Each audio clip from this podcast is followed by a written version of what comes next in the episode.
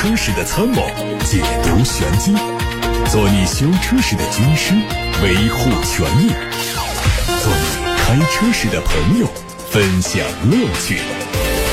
调频九二七，傍晚六点半，董涛说车，只和车友在一起。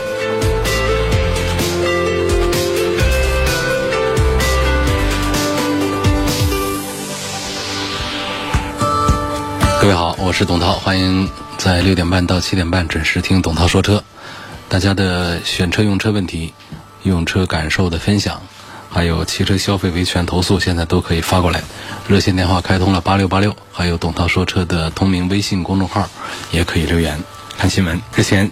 降临吧，暗夜！东风风神奕炫家族年度粉丝盛典在广州举办，数百名来自全国各地的奕炫家族粉丝、机甲玩家和赛道高手，身披暗夜战袍迎接暗夜降临。机甲猎手们迎来了玩家们共创的黑金战甲——暗夜奕炫 MAX 的登场。作为中国第一款量产机甲战车，它神秘的面纱由深度参与共创的粉丝代表揭幕，而最终的定价也是以粉丝抽盲盒的形式，最终敲定为十二万七千九到十三万七千九，并且赠送战甲补给包、升舱补贴礼，还有三电无忧礼、智能升级礼、东风金融礼、十年质保礼、暗夜交车礼、免费救援礼等，总价值四万元的八重大礼。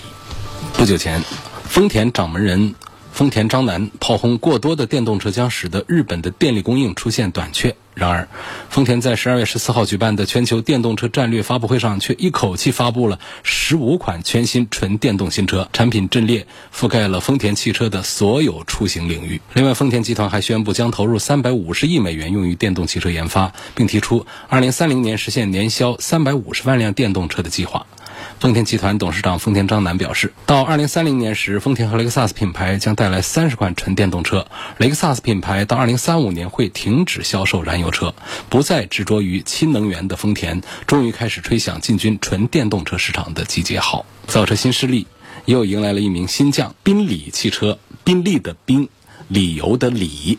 资料显示，宾利品牌属于北京宾利信息科技有限公司，法人代表是前大众汽车的。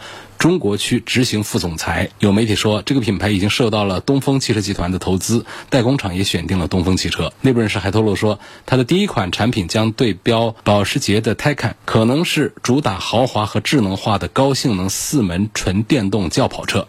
具体车型信息和其他细节会在明年的北京车展期间发布。外媒曝光了保时捷全新的911 Turbo 车型的路试照片，预计在2023年上市。外观可以看到，贯穿前脸的进气口相比现款尺寸更大，进气口的中央位置增加了一颗雷达传感器，侧面造型和现款一致。车尾配备全新设计的可升降的扰流板，贯穿式的尾灯调整成了三段式，下方是双边四出的排气管。外媒说，车内会采用全新的内饰，对仪表盘进行改进，并配备全新的曲面数字显示屏。动力预计是在 3.8T 发动机的基础上做升级，搭配48伏的轻混。再来关注奥迪新款 e 创的冰雪测试照片。这次改款的外观变化很小，主要针对前脸的蜂窝式的格栅做了一些调整，头灯组和下方保险杠做了小幅度的升级。动力会采用全新一代的电池组和更加高效能的电动机，能量回收系统做了升级。电池组的容量会超过一百千瓦时，并且采用了双电机和四驱，续航里程会达到六百公里以上。预计会在二零二三年正式上市。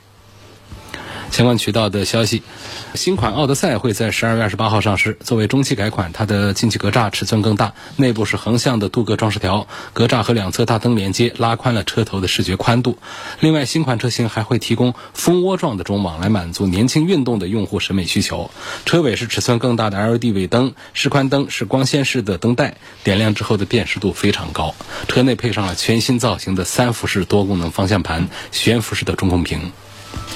一汽大众将在明年年底量产一款代号为 VW416-3 的全新 SUV。从产品的代号来看呢，可能是揽境的延伸车型，车长会在四米九左右，主打的是大五座布局。从获得的路试照片看，车头造型和探岳接近，预计会用全新的大灯组，车尾造型简约。灯组的内部是 X 样式的灯带，下方是双边四处的排气装饰。动力预计是高低功率的 2.0T 配七速的湿式双离合，另外不排除还会用 2.5T 的 V6 发动机。参考揽境的售价，估计它的起售价会在28万元左右。一汽丰田的新款亚洲龙工厂实拍图在网上出现，会在明年二月份做大批量的生产。外观提供了两种前脸，一种是蜂窝状的结构，一种是镀铬的点阵状的结构，分别对应了运动版和普通版。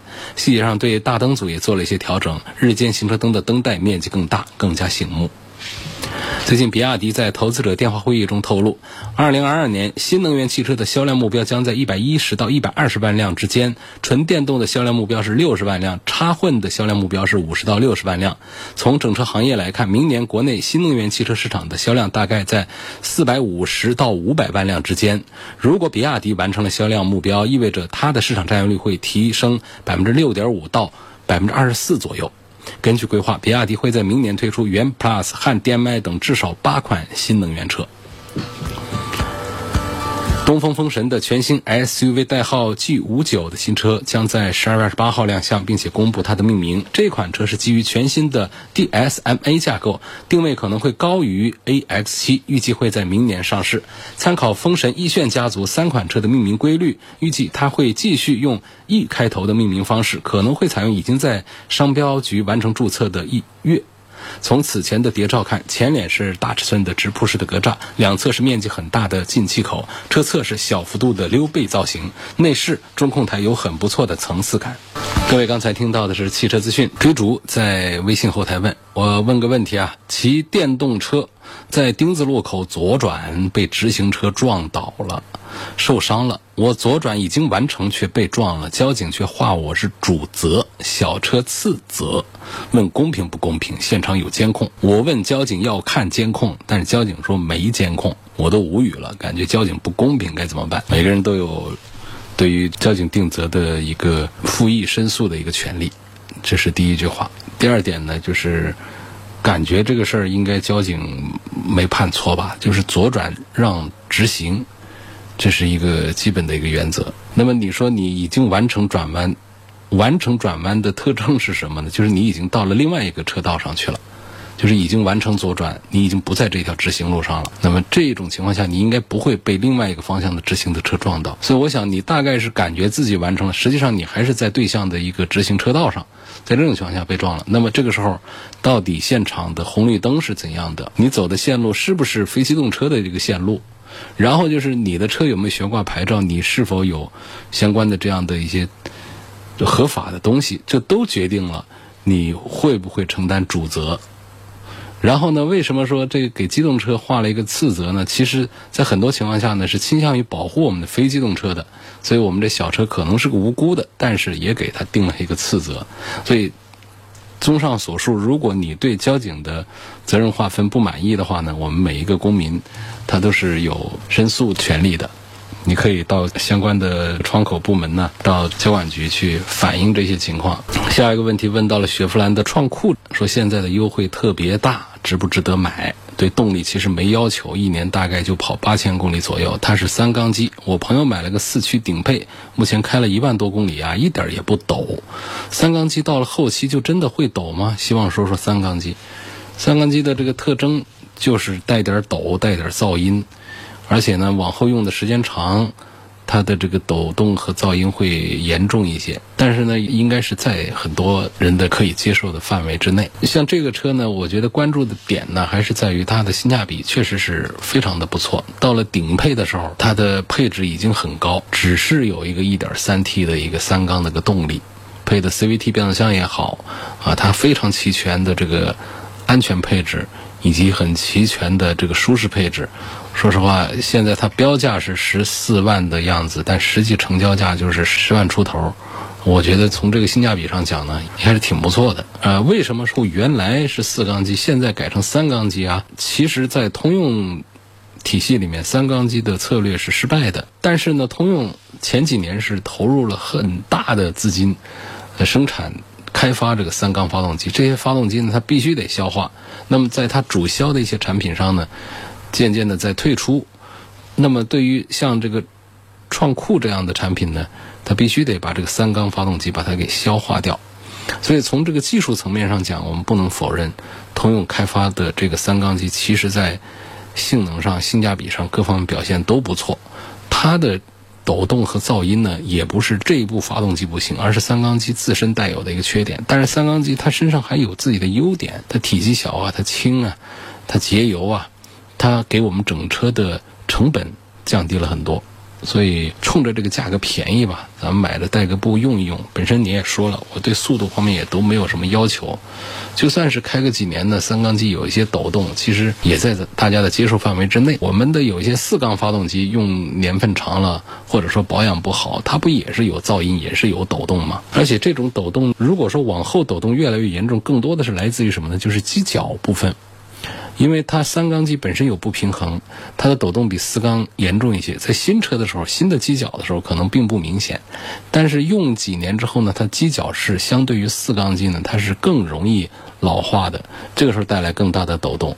其实我们换一组机脚之后呢，这个抖动又会回到我们新车的这种状态。所以在过去最早，其实我们中国消费者来接触到三缸机呢，要感谢谁呢？是标致雪铁龙集团。啊，印象中是这样啊。当时他们比较早推出来，而且内部发动机其实是很棒的、很不错的。那个时间呢，要说到哪儿呢？估计得是二零零几年去。在那之后呢，给我们印象很深的一代三缸机呢，是来自于宝马。宝马在它当时全新的前驱二系上推了这个 1.5T 的三缸发动机。这个发动机呢，其实距离标致雪铁龙的那个三缸机呢，还是有一段差距，就是它的抖动。在当时的那波三缸机里面是最严重的，宝马的当时那个三缸机，后来不是也不行啊，就也都退出了嘛。在后面呢，大众也推三缸机。其实这个通用呢是三缸机的研发呀搞得比较晚的，但是呢市场上当时没有看到三缸机完全推不动。所以很多厂家投入重金在研发三缸机，研发三缸机的动力来自于哪里？其实还是节能减排方面的法规要求，没辙了，减少一口缸，又可以降低制造成本，通过涡轮增压，它的性能其实表现也还尚可，还行。所以大家带着这个思想来做，没想到啊，咱们中国的消费者就是对三缸发动机不接受，不管你发动机的功率啊，各方面调的有多高，跑起来多顺。就是一听说三缸机啊，就感觉自己吃亏了，不能接受买这样的发动机。实际上呢，单纯的讲这个动力来说的话，这些机器都是用到了最先进的、最好的一些技术。比方说像宝马，它当时的三缸机跟当时的四缸机和六缸机用的是完全一样的技术，就是减缸了就变成三缸机。你能说那个发动机的技术不好吗？可是它就天生的抖得不得了。所以我给这位朋友的一个建议呢，就是你首先你要有个思想准备，你要是跟别人四缸机。比的话，不管是打开机盖看发动机，还是坐在车里手扶方向盘，你会感觉到它比四缸机抖得严重一点，而且随着年份加长，它会更严重一点。但是你又要想，我这车真买的挺便宜，要不是这样，它怎么可能十四万的车卖十万块钱新车呀？而且安全配置、舒适配置那么高，所以冲着这个便宜接受它吧。它不是故障啊，它是天性，那点抖。我觉得这冲着这个价格便宜，倒不是不能接受。来看八六八六六六六六热线上黄先生的话题，从质量保值率、稳定性和舒适性方面说一下，比亚迪秦 PLUS、日产的轩逸和卡罗拉，谁更值得买？那我给你排个序的话啊，从质量保值率、稳定性、舒适性来讲的话呢，轩逸恐怕排到第一位去，第二位卡罗拉。第三位是比亚迪的秦 PLUS。继续看到下一个话题，新装的 ETC 卡片抽出来再放进去会影响没影响啊？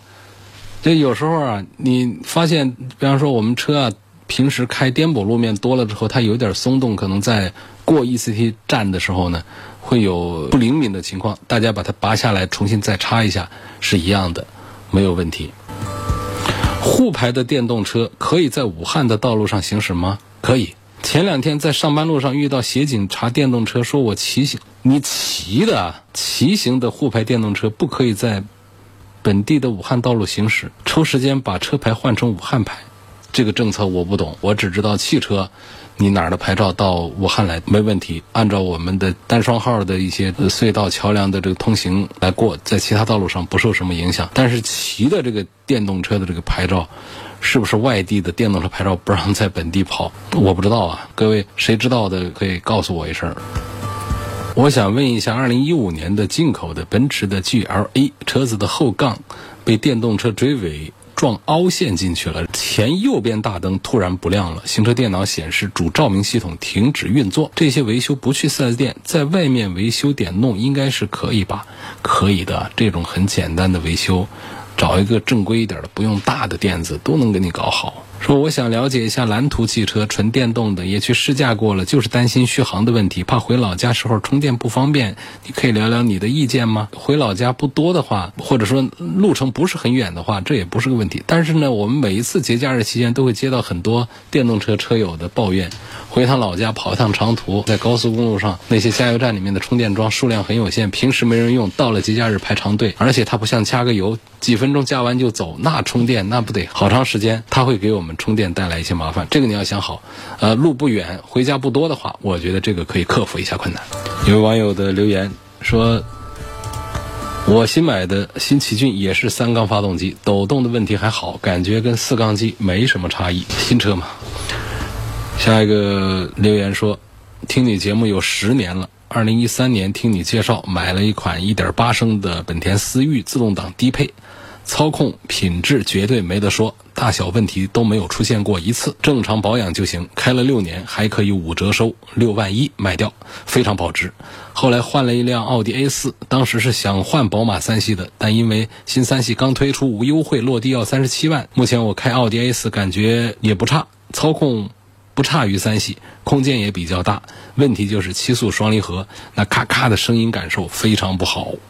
说的是奥迪 A 四的。用车感受，感谢这位叫阿尔法罗密欧的网友。有问库斯图这个车怎么样？这位姓张的网友提问。从外观到内饰呢，这库斯图整体的做工和舒适性呢，它要比，比方说像传祺的 M8 呀这些都是要差一些的啊。动力和底盘也是不如这些。其实还有几个产品，像传祺的 M8 呀，包括大通的 G20 啊。还有上汽荣威的 MX 八这些车，其实相对讲呢，刚才问的这个现代的库斯图呢，其实动力和底盘呢并没有太多的优势。那么它的优势在哪儿呢？就是它第二排的座椅可以左右调节，相同价位的配置要比像传祺 M 八这些要高一些。在安全性上呢，库斯图还是有一些槽点的，比方说它的第二排的安全带在 C 柱上不方便用，座椅的前后左右调节呢，甚至可能会。导致形同虚设。可靠性上呢，目前因为它上市的时间还比较短，所以也不大看得出来。如果说很在意性价比，预算足够的话呢，其实可以看一下我提的另外几个车：传祺的 M8 呀，大通的 G20 啊，还有荣威的 MX8。接着就有朋友也问了这么一个问题：大通的 G20 跟传祺的 M8 该怎么选？那我们就还是把这三个车都说一下吧。其实我推这个传祺的 M8 也比较多的。大通的 G20、传祺 M8，还有荣威的 MX8 三款产品呢，其实都还是挺有优势的。他们这三个车呢，都是有自己的一些点。动力方面呢，可以说步调一致，都是 2.0T 加 8AT。动力性能方面呢，M8 表现更好一些。然后 M8 和 MX8 呢，都是前置前驱。有一点呢，就是大通的这个 G20，它还是个前置后驱的方式。当然说荣威的 MX8 呢，它有更大轮毂、前后通风盘的刹车，也是。一个点，所以总体上来讲呢，传祺的 M8、荣威的 MX8、大通的 G20 Plus 这三款中国品牌的 MPV 呢，都可以说是匠心之作。不管是商务用途还是家庭出行，妥妥的可以满足。传祺的 M8 呢，它的内饰营造的最到位，更偏向于商务出行；荣威的 MX8 呢，表现更加的均衡啊，配置更加的丰富。大通的这个 G20 Plus 呢，是空间最大个儿啊。同时呢，还有更多的配置可以选，可以做很多的个性化的定制，销量也还是很不错。所以说，大家可以根据自己的需求和喜好来进行选择了。有位叫小明同学问：“我是时代的本田思域，我看那个网上啊有什么达芬奇的车机升级，问靠谱不靠谱？升级了是不是就无法享受质保了？”4S 店。如果说看到你对行车电脑程序做了升级，确实是会影响到你发动机这个单元的质保，但是整车的质保不会受到影响。至于说这个车机升级靠谱不靠谱呢，还得看是谁来做。通常来说呢，我们在燃油动力上呢就不用考虑了，这种基本上是看不出什么效果出来。所以在这个涡轮增压机器上，那思域上现在推的这个像 1.5T 的这样动力上，如果做的话呢？有一定的提升。不过呢，我是觉得你买的它的低配的做一点提升还可以，像 1.5T 的高功率的，你对它再做压榨和提升的话呢，恐怕这个机器里面的一些金属部件呢，不一定能够长期的耐受得了你更高的调教。所以我在上周的节目当中曾经说过，对于行车电脑的升级、ECU 升级这个东西呢，就是尽量的含蓄一点啊，就是不用太提高的太猛烈。太猛了之后呢，我们的机器的这些相关的配件都没有做提升和升级啊，机器时间长了之后也受不了。小幅度的调一下，比方说从一百三调到一百五、一百六，这个驾驶的感觉呢会稍微好一点，对机器呢长时间的伤害又没有。你不要把个一百三的动不动就干到一百八到两百，这种拔苗助长式的机器是耐受不了的。我们在原厂的发动机上会看到。跨度很大的发动机的功率扭矩的调教，那么跨度大了、高功率大扭矩的发动机呢？它其实是对相关的核心的运动部件是做了加强的。所以我们在民间做改造呢，比较简单，就刷一下电脑软件就行了。要把它拆开了，对于整个发动机做改造升级，那属于发烧级别的，也不是我们普通平常车友们能够承受的代价了。叉 C 四零侧面碰撞测试翻车了，那么 SPA Two 平台还来得及改吗？其实呢，所有的汽车品牌呢都会针对碰撞测试有一些应试操作，这个沃尔沃呢也不例外。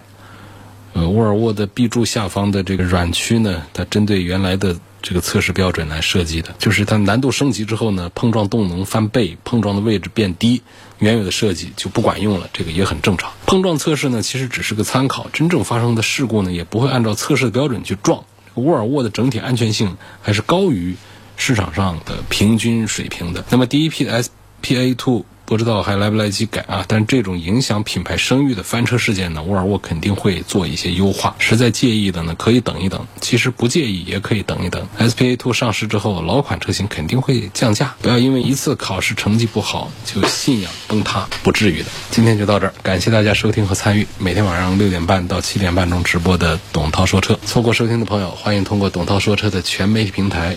收听往期节目重播音频，他们广泛的入驻在微信公众号、微博、蜻蜓、喜马拉雅、九头鸟车架号、易车号、微信小程序梧桐车话等等平台上。我们下次节目再会。